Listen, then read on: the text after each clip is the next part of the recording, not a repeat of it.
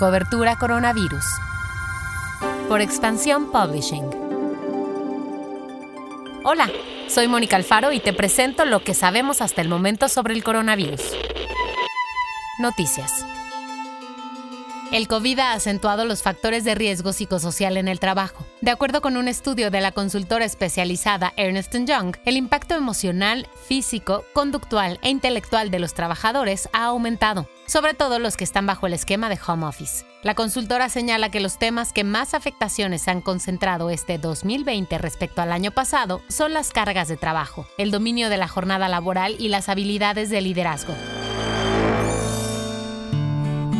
En los últimos 17 días, México ha sumado más de 100.000 nuevos contagios detectados. De acuerdo con el reporte de ayer por la noche, el país ya tiene 799.188 contagios. En cuanto al número de víctimas fallecidas por COVID, ya son 82.726. Pasamos a lo que pasa en el mundo.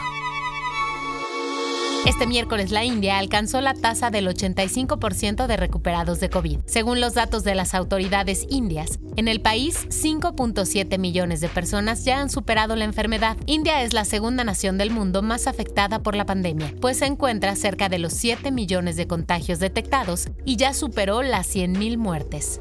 La farmacéutica Abbott Laboratories dijo que su prueba rápida ID Now COVID-19 mostró un 96.2% de sensibilidad y un 99.5% de especificidad en comparación con las pruebas de PCR molecular de laboratorio. Estos datos confirman la información que la empresa había dado a la FDA de Estados Unidos desde el pasado marzo, cuando solicitaron la autorización de emergencia para el uso de esta prueba vacunas y tratamientos.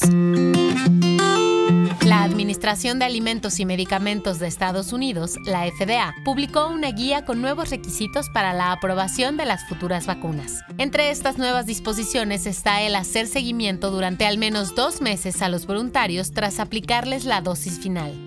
Esto con el objetivo de evaluar mejor los beneficios y posibles riesgos de los fármacos. Con estas medidas, la salida al mercado de las actuales candidatas a vacuna podría retrasarse. El guion de este podcast fue escrito por Giovanni Mac con información de las agencias EFE y Reuters. Yo soy Mónica Alfaro y espero que tengas un gran jueves. Nos escuchamos mañana.